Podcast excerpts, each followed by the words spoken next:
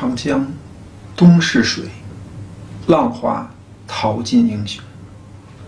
是非成败转头空，青山依旧在，几度夕阳红。白发渔樵江渚上，惯看秋月春风。一壶浊酒喜相逢，古今多少事，都付笑谈中。天下大事，分久必合，合久必分，是一种趋势现象。越是分，边界越明显；越是合，边界越淡化。趋势的特性是由小而大，至极而衰。分分合合，只是趋势当中的一个阶段而已。趋势的整体方向是趋向归一。也就是集中，事是无形，事无法用眼睛看到，事要用心来观察。分久必合，合久必分，是动态变化，但整体方向是趋向归一。天下一统是大势所趋。人们经常对未来很感兴趣，想要知道未来会怎样怎样。这是很有意思的一个现象。那么，既然是想知道未来，而未来还没有发生，我们在现在有什么方法可以预先了解到一些关于未来的信息吗？于是，各种预测的学问就开始研究，各种关于未来解释的理论开始出现。尤其关于人们自身命运与国家运势的预测，是最吸引人们讨论。其实有一天开始，就会有一天结束。这就是所谓的缘起缘灭。有一天兴盛，就要知道将来会有一天衰亡。这不是个人意志可以左右的自然规律。东汉末年，国势衰落，就是到了一个朝代快要终结的时候。在这个时候，国家出现许多的迹象。更是加重了人们对未来趋势方向的认同。许多象一出来，其实只是表面现象。我们看象，主要是看它背后所代表的含义。那个含义，就是一些信息的提供。这个对我们很重要，这是我们参考、判断、选择的一个重要基础。东汉末年有些象出来，但他们。都不是什么太吉祥的现象。现象出来之后啊，我们可以对它有很多种不同的解释，每一种解释其实都是有原因、有立场，都是在借一些现象、一些事情来表达我们自己的看法和观点。那个根本点就是我们的立场。处在事物当中的位置不一样，所以看事物的角度和感觉就不会太一样。个人感受跟他所处位置与立场是有很大关系的。到了东汉末年，都出现了什么迹象？有一天，皇帝来到了温德殿，刚坐下来，大殿的角落就狂风骤起，一条大青蛇从梁上飞将下来，盘在椅子上。皇帝受惊，被左右急救入宫，百官都避让。没一会儿。蛇不见了，突然大雷大雨加以冰雹，落到半夜才停下来。房屋损坏是不计其数。接下来的几年当中，洛阳地震，又遇海水泛滥，沿海居民都被大浪卷入海中。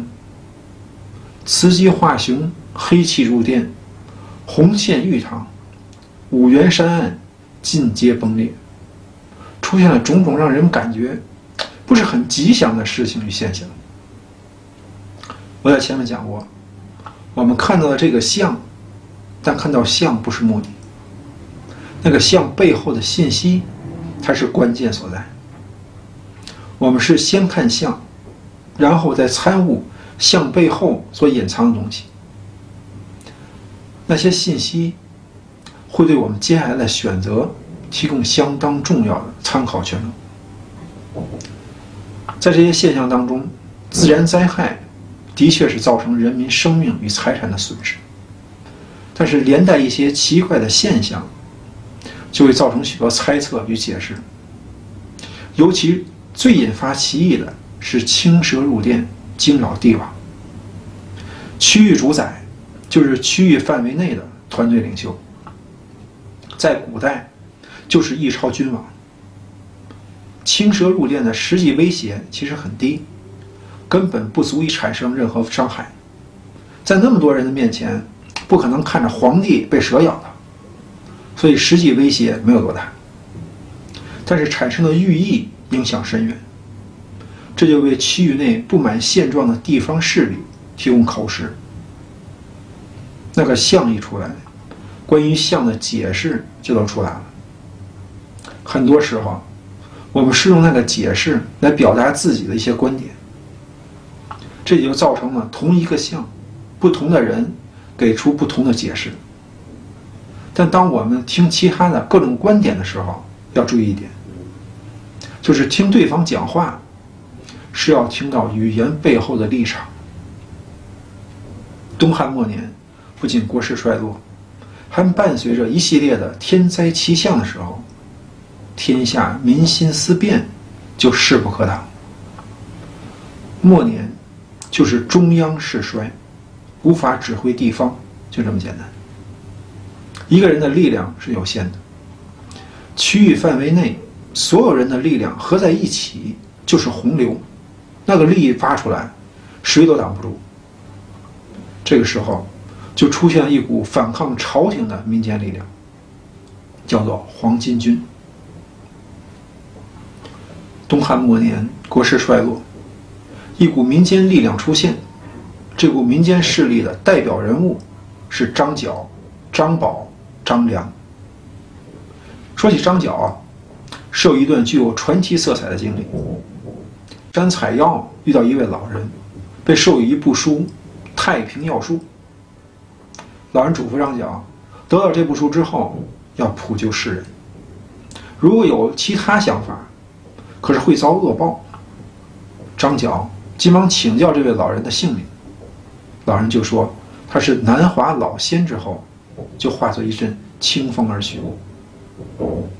张角也是很勤奋的。张角在得到这部太平要术之后，是日夜修炼，据说最后修到能够呼风唤雨。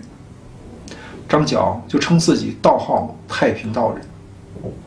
正赶上这段时期流行病出现，张角就化符水为人们治病，自称大贤良师。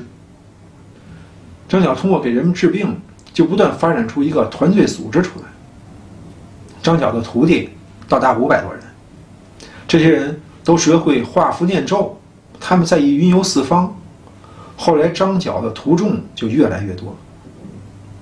张角发现这个团队组织的人越来越多之后，张角就开始建立比较正规的管理构架。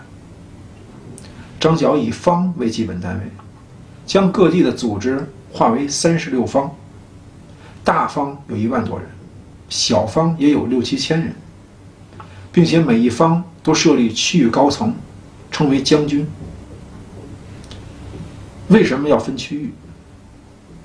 组织框架的建立。就是为了能够管理更多的人员，控制更大的范围。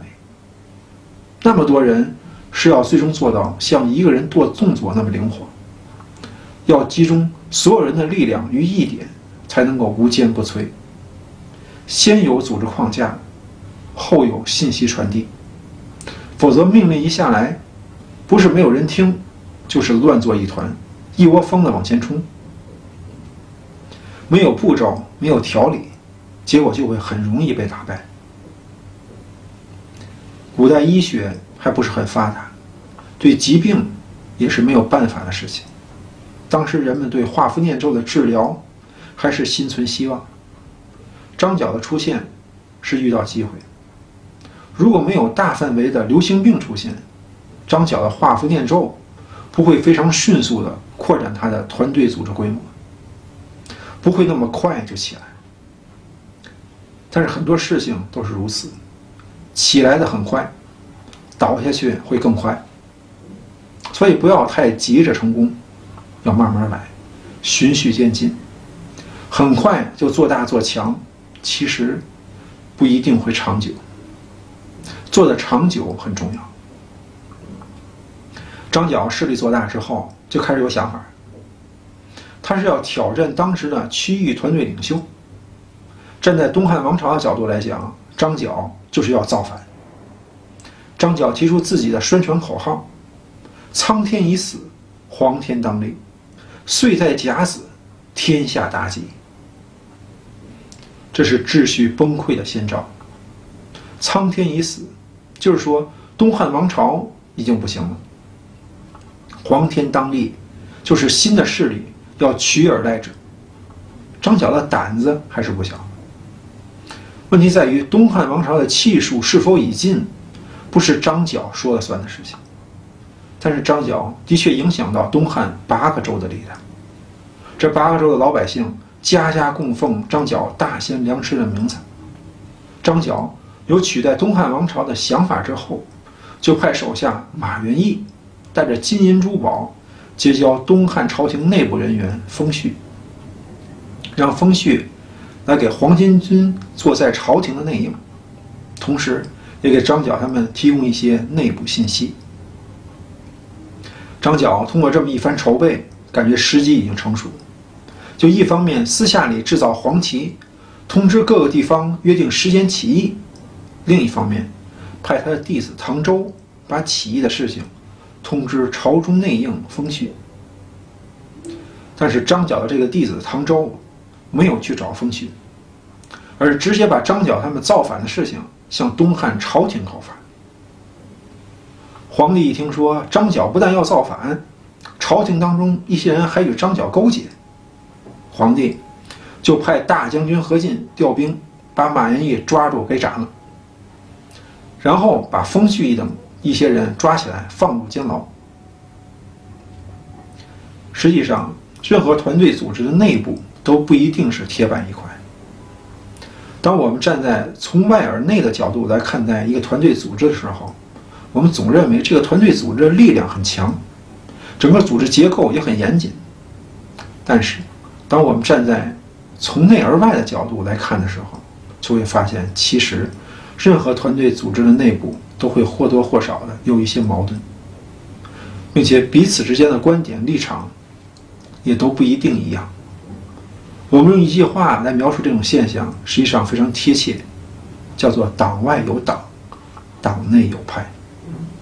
团队组织一大了之后，肯定里面会有不同观点，而那些具备相同观点的人就逐渐聚集在一起，形成一些小的团体。在东汉末年，张角还是能够通过一些途径与方式，在东汉朝廷当中找到一些同情支持他的人。这些人作为内应，在朝廷当中帮助张角，但是从另一方面来讲，张角他这个团队内部也对张角不是完全支持，不是百分百的认同。